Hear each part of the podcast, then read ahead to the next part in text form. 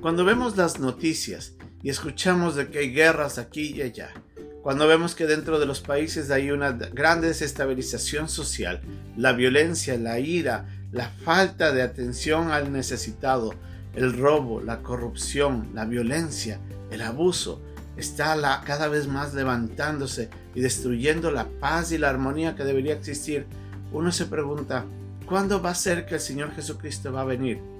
En el pasaje de hoy día vamos a ver cómo el Señor, a través de varios versículos, nos va a estar mostrando que van a suceder algunos eventos antes que llegue el fin de lo que nosotros conocemos como esta era, la vida del hombre.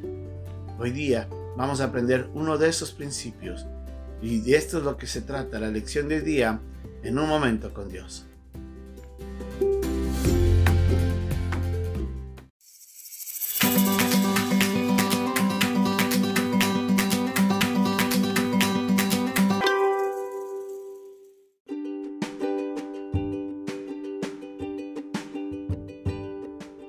El pasaje de día se encuentra en el capítulo 13, versículo 3 al 8 de Marcos.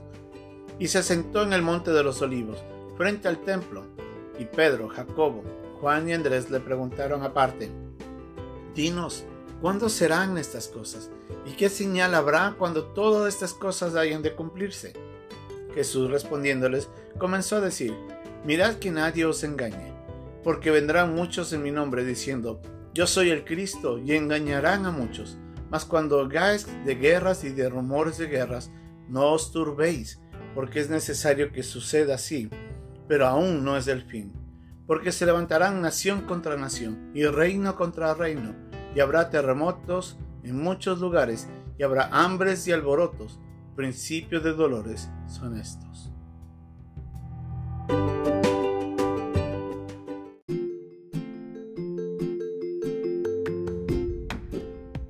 El Señor Jesucristo estaba hablando con sus discípulos porque ellos estaban inquietados.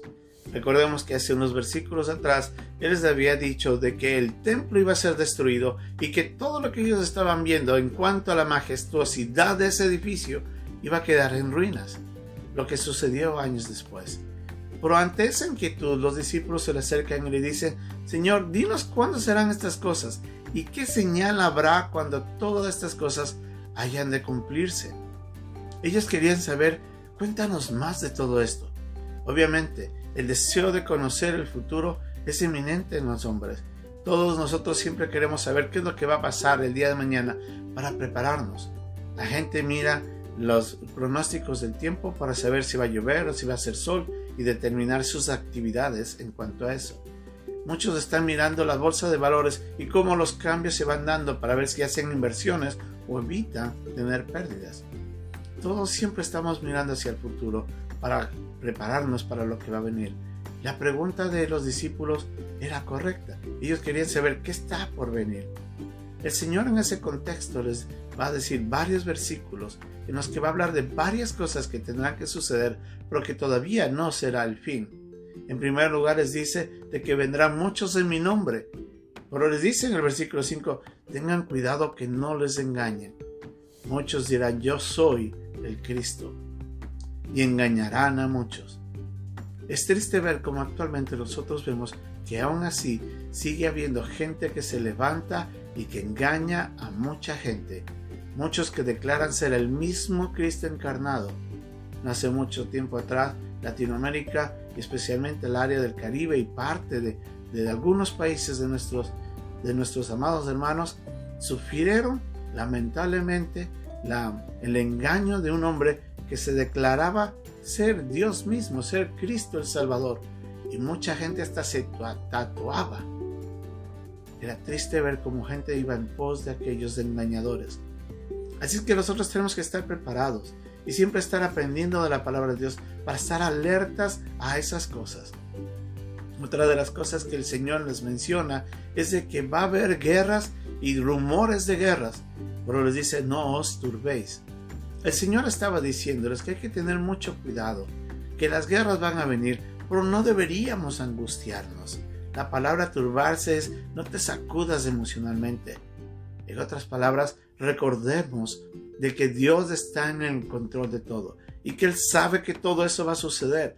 no deberíamos angustiarnos, antes deberíamos estar atentos y prepararnos. Algo más que el Señor les dice es de que se levantará nación contra nación, reino contra reino. Habrá terremotos de muchos lugares, dice, y habrá hambres y alborotos. Y dice ahí el Señor en un versículo anterior, no es el fin. Todavía falta para la venida de Cristo. Todavía falta la manifestación del inicuo, como dice la Biblia en Tesalonicenses, del anticristo y de esa época de la gran tribulación, de la tribulación y gran tribulación. Esos siete años en los que el anticristo vendrá y reinará y traerá una aparente paz. Obviamente, ¿por qué? Porque va a haber mucha guerra y va a haber mucha, mucho problema.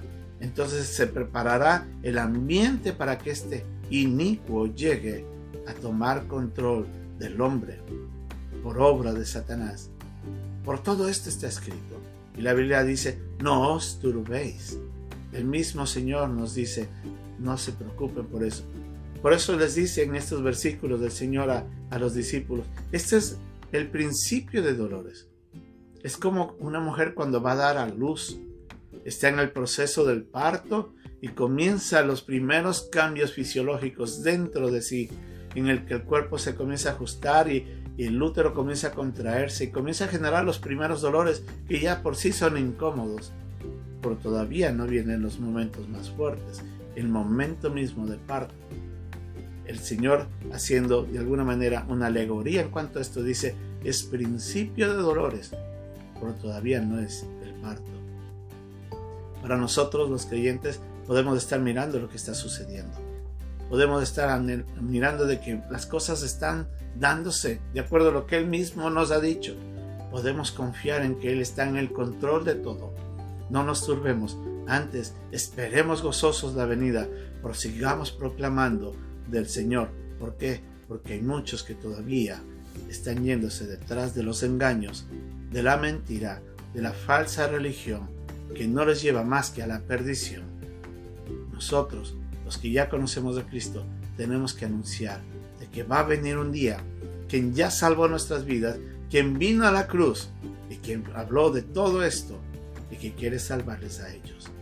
Usted y yo tenemos un mensaje hermoso que compartir antes de que lleguen esos días de parto. Seamos fieles mientras esperamos la venida de nuestro Señor Jesucristo. Que Dios nos bendiga.